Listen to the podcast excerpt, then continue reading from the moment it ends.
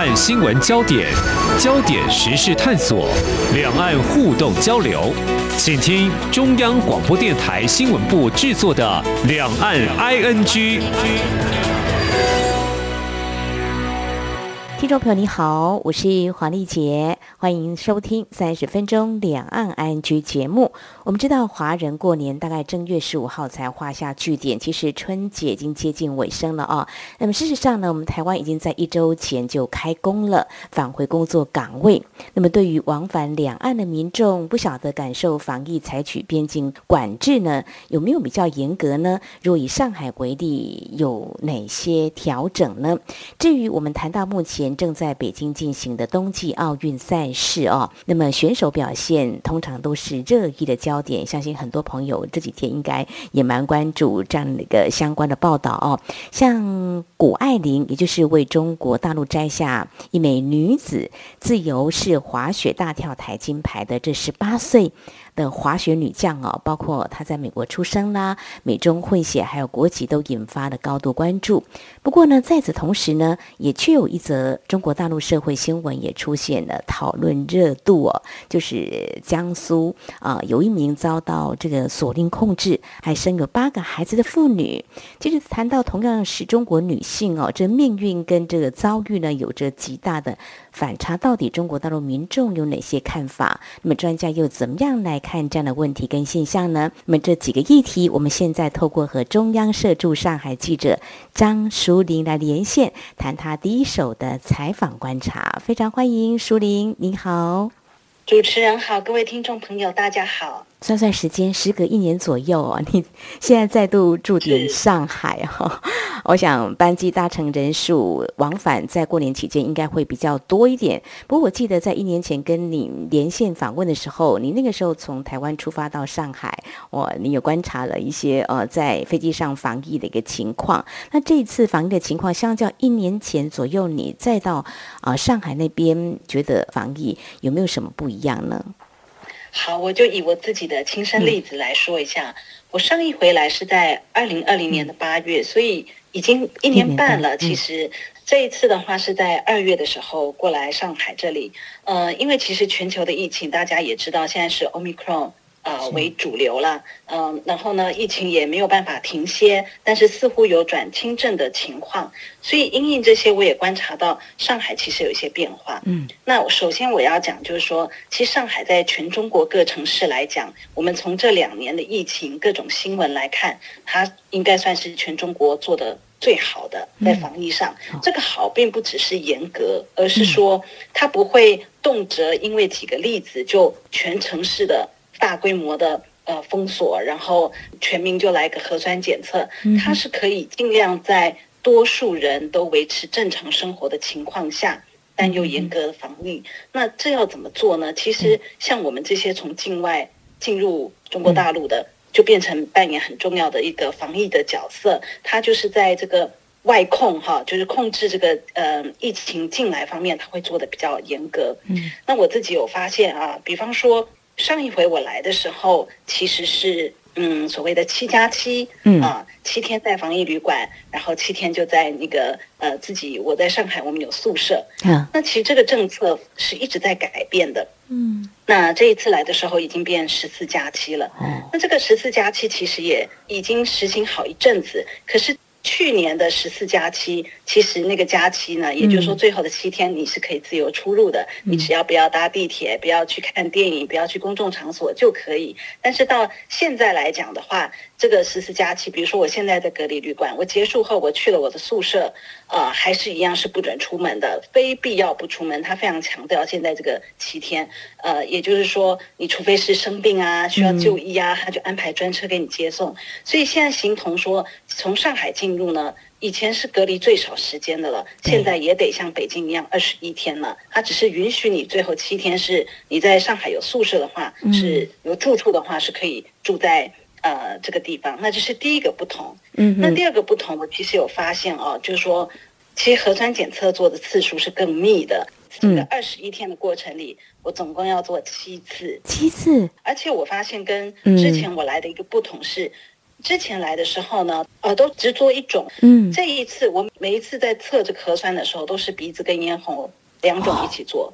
哦我有想说，哎，我刚刚思索了一下，为什么？其实可能就跟这个 Omicron 有关。嗯，Omicron 它比较呃轻症嘛，但是的这个病毒啊，比较在咽喉的部位，没错，比较没有那么侵入肺。所以我就在想，这就是为什么我之前的时候主要都做鼻子，而且就只做鼻子。这一次的就鼻子、咽喉都做，所以我觉得他们真的是防的挺彻底的。是是，嗯，中国大陆在这一两年。嗯，其实这个疫情也是多点散发的情况哦。上海当然前阵子也有，不过最近疫情比较严重是在广西百色啦，还有南宁啦、辽宁葫芦岛、云南、广东、天津哦。但是他们还是不会放松哈，所以过去那一年就是一年半前，到上海是七加七，就是十四天的隔离政策。那现在十四加七，二十一天了。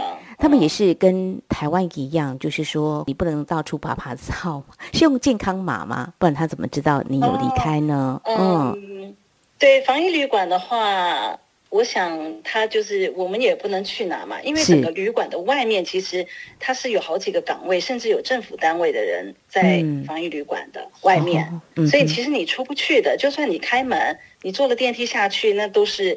这些人嘛、啊，他们都知道你怎么这样跑来跑去。啊、那如果说后面的七天你回到自己住处，是，它其实是有放门磁的，就是一个感应，哦、你只要开门都知道的。哦、这个是一年半前就已经是这样的做法了。嗯，所以呢，他们比较不可能出现台湾新闻里面常常会说什么，在居家隔离检疫期间，他们就跑去唱 KTV 啦，这种事情是不太可能的。嗯嗯，好，他们在这个关卡有了一些控制哦，所以不会让你随意的外出的。好，那么这是首先在我们的节目一刚开始呢，先了解到目前上海的防疫哦，现在变种病毒 Omicron，那么可以说是在全球呢造成蔓延哦。那中国大陆的防疫，嗯，熟龄观察应该也是有针对这个变种病毒，它可能侵入这个喉咙部分，在 PCR 检测的就会比较着重在这方面，而且三天就要 PCR 检。检测一次真的很辛苦。我记得上次跟你连线的时候，你说希望你的这辈子的检测的这个次数就到此为止。但是这个病毒还真狡猾哈，所以呢，专家想办法。那我们大家也是要严格来防疫，绝对不能够放松。好，稍后节目后半阶段呢，我们要转换另外一个焦点话题。事实上，也是在北京冬奥期间，我想很多选手表现都备受瞩目。那么，我们等一下要谈的是这个谷爱凌。在台湾，其实有很多民众也是关注。那中国大陆关注的焦点又是在哪儿呢？我们请淑玲稍后来告诉我们。今天的新闻就是明天的历史，探索两岸间的焦点时事，尽在《两岸 ING》节目。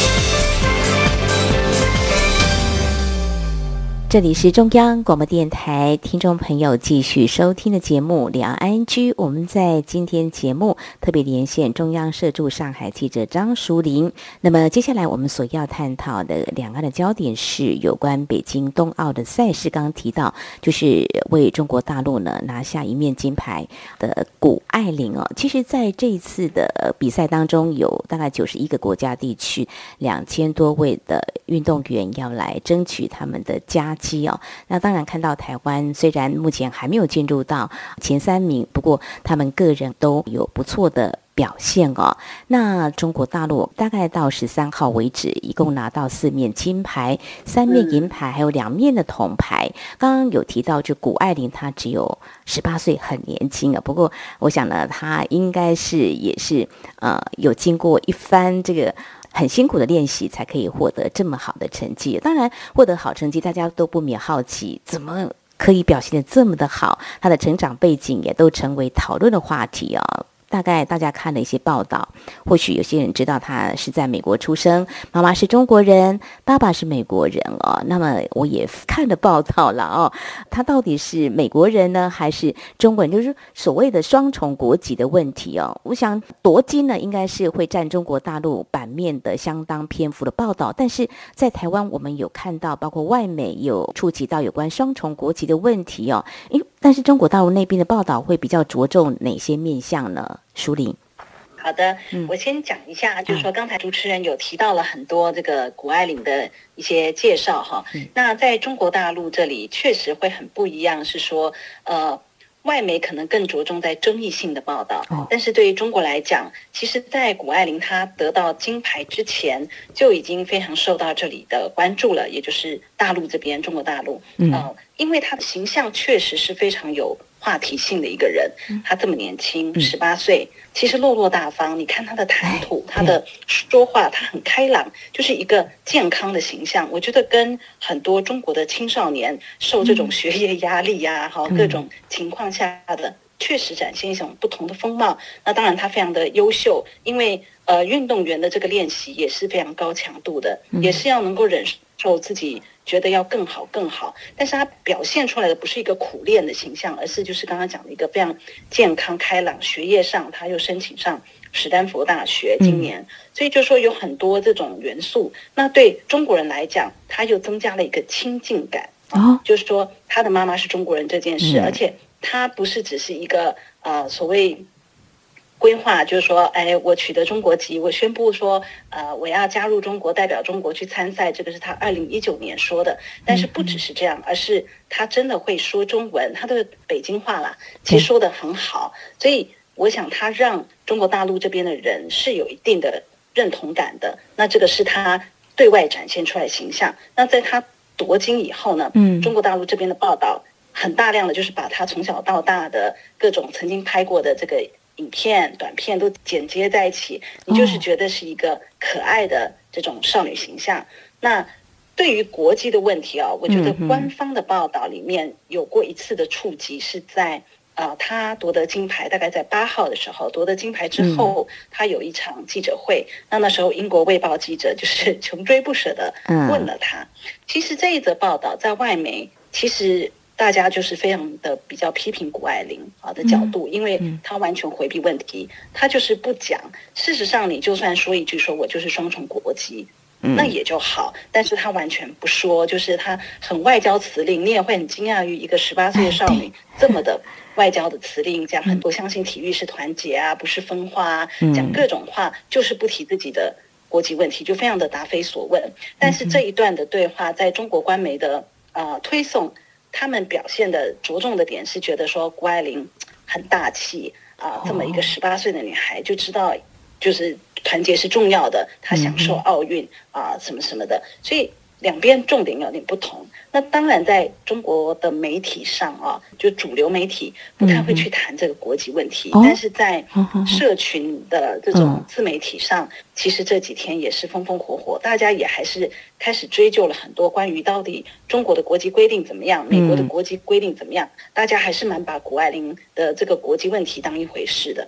哦，还是有触及到这个国籍的问题，但是好像官媒如果是这样定调、这样报道的话，民众也许有些质疑的话，也只能够在社群媒体上一些讨论哦。哇，真的可能听起来，目前看起来就是说，大家还是会认为这是中国的这个光荣吧，就是中国人会引以为傲。你看，呃，书里你也观察到，他是一个非常健康的形象，好像也不是苦练，而且他哦已经申请上了史丹福大学，另外为厂商代言哦，对一些年轻人来说，我真的觉得可能会是一个努力的一个标杆，也说不定。我觉得就是两重，一重就是刚主持人说的这种非常正面形象，然后一个标杆，一个它也让人确实带来一种正面感、喜悦。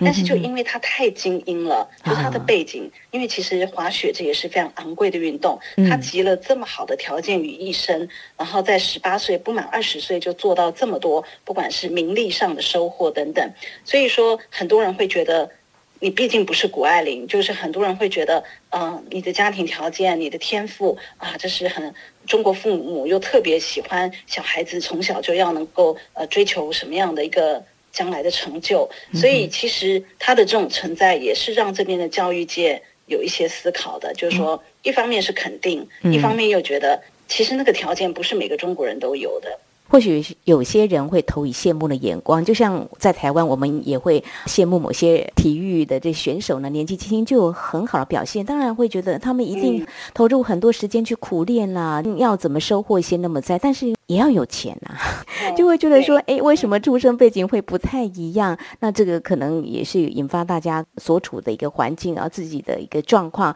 会去投射在这个呃选手身上，怎么会有这么大的不一样了？至于这个双重国籍的问题，当然就像淑玲所提到的，外媒就是比较针对。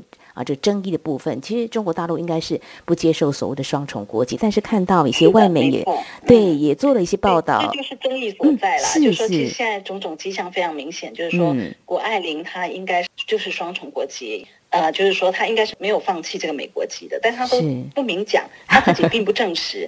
那国际奥委这边，他肯定是有正式的取得国际奥委的认可，就说代表中国参赛这件。但是就是说这件事很妙，就是大家都对于谷爱凌的国籍。没有一方出来很明确的讲他现在的国际状况。嗯，好，这是我们看到这个精英 谷爱凌哦，她在北京冬奥的表现，那么在中国大陆引起的一些关注哦。好，稍后节目后半阶段，我们再对比另外一个人物，这也是在最近呢，在台湾也引起相当的关注的，就是一名妇女，她生了八个孩子，其实。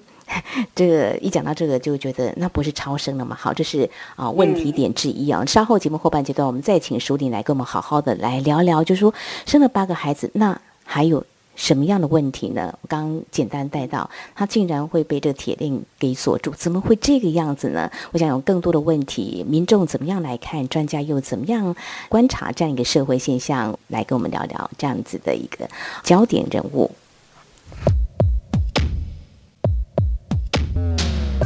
不只有新闻，还有您想知道的两岸时事，都在《两岸 ING》节目。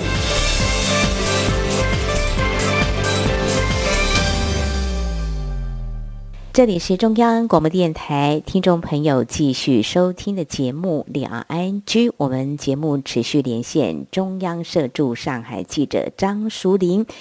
呃，我们接下来要谈的这个妇女的遭遇，时间刚刚说了，大约是在报道谷爱凌同一个时间左右吧。那么台湾这边其实梁安居节目脸书也有分享了这样一个报道，就是这名遭到铁链锁住的妇女，她生了八个孩子啊。我在台湾看到微博的视频，这是网友的备份，因为原始影片在抖音平台被下架了。我看到这个影片是。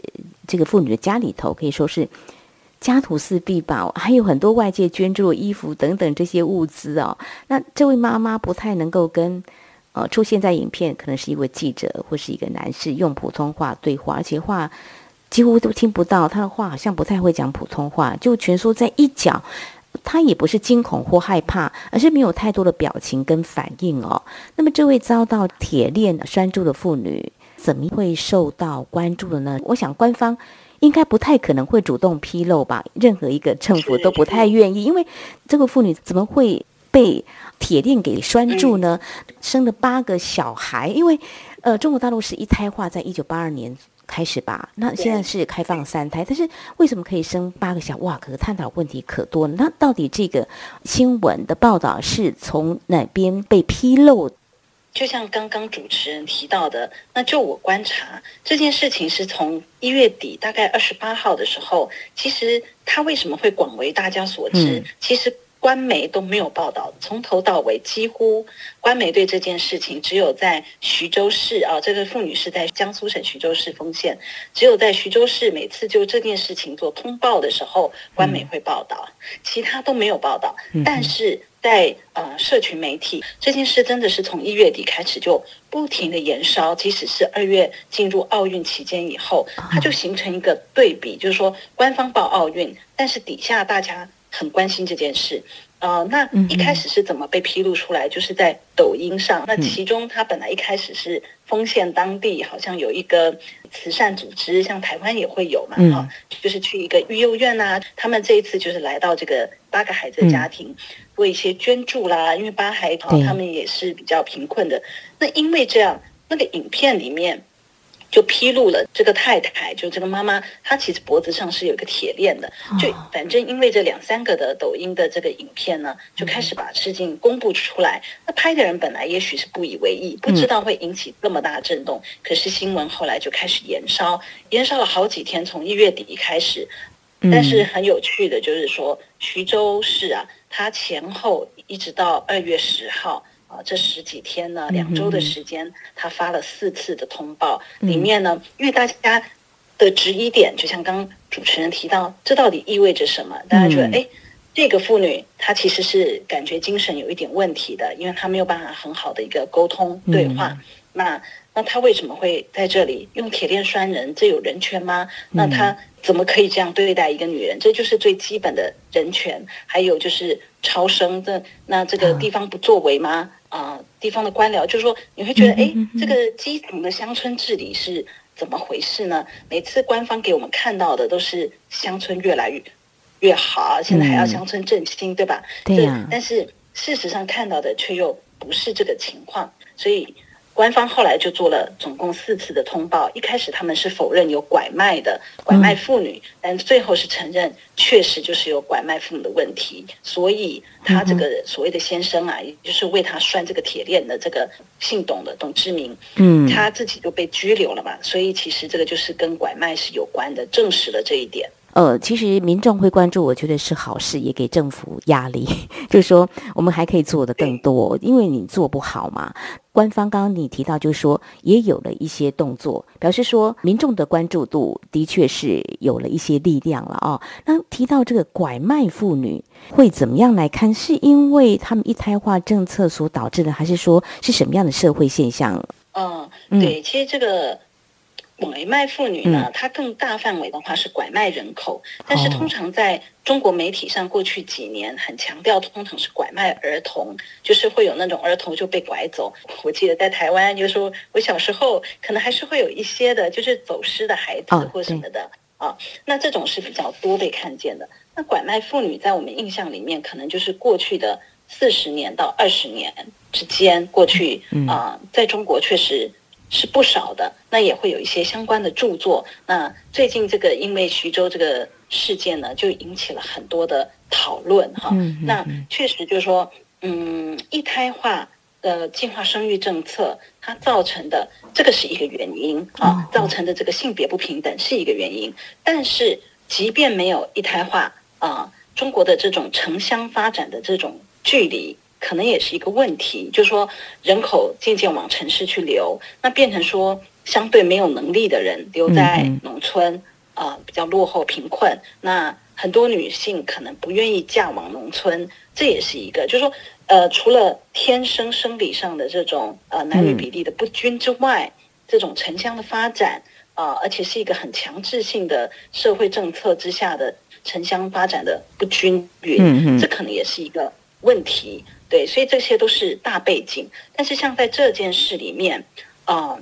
我觉得他不只是所谓的超生啦，像这个铁链锁人，他完全的违反人权。嗯、那很多人会说，哎，那他同村的人怎么都没有人对呀检举呢？这种作为啊，嗯、啊，那到底这个村政府是怎么想的啊？县政府？那我们会觉得，以中共共产党的这种体制，它是非常深入基层的，它是从中央省。呃，市县一层一层下去的，怎么还会容许这样的事情？嗯、因为他这件事是发生在呃当地这个欢口镇啊、呃、一个董集村，其实当地人的大姓就是董，也就是他这个先生啦。哦、就说其实这里面的人大家是有亲族的关系的，这个当然就是后来的一个判断，就说嗯。为什么不检举？嗯，就是这个是宗族的力量在、嗯、在一个基层。比较落后的农村里，嗯，可能还是有这种情况的，是。所以其实事情爆发以后，也是激起蛮多讨论的，包括就说，哎，二十几年前的情况是怎么样？嗯，那确实有很多比较贫困的地方，云南啊、四川啊，嗯、呃，那边的一些女子比较容易被拐卖到东部这种被认为相对富裕的地方，就是因着贫穷，贫穷也是一个原因，导致有人口贩子这样的动机。当然也有人是主动想要外嫁的，也有可能。但就是呃，女性确实在这个社会里是弱势，就是说她容易被骗，骗了以后她到了那里，她发现不如她所想，呃，又逃不出来。那个地方她要逃出来太困难了啊，呃，更何况以这个例子来说，她还有铁链锁着她呢，她怎么逃？那我们看到更多相关的报道，其实也很悲哀。嗯，呃，有些被拐卖的人。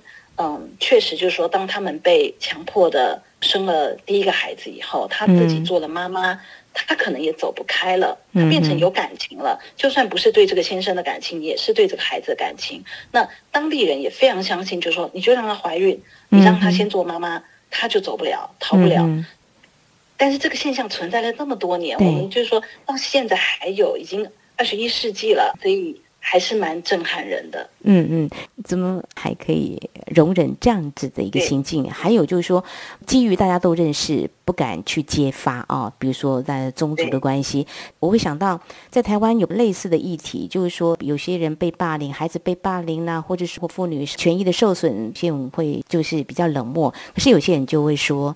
大家应该要鸡婆一点哈，然后把这个事情给揭发出来，来协助他，那也等于协助政府把问题给处理好了。那么这是在台湾，或许我自己感受到的是这个样子啦，就是大家能够呃多尽一点心力哦。但是你接触到一些专家学者，有没有人谈到，就是说，如果对照谷爱凌跟这起事件，在冷漠或关心之间，不晓得他们怎么样来看呢？是，就像主持人所说，因为刚好这则新闻的发生跟奥运是同一个时间，嗯、那它等于是中国的两个面向，一个是光明的，一个是黑暗的。是、嗯，然后谷爱凌跟这个呃徐州八孩妈妈。他们是都是女性，却命运天差地远，嗯、所以后来就网友他们就越来越多人去比较这两者，或者把这两个新闻做对比，就有一个很经典的一句话说：“嗯、哼你离谷爱凌还差十亿次的投胎，但是离这个丰县的母亲只差一记闷棍。嗯”啊，就是说只要法治不彰，每个女性都有可能，你今天被怎么样，被怎么样就卖了，然后就。到了一个你逃不出来的地方，因为确实过去这么多年，这边也有一些节目也是做这样子的内容的，所以这不是一个个案，只是这一次是更极端化一点。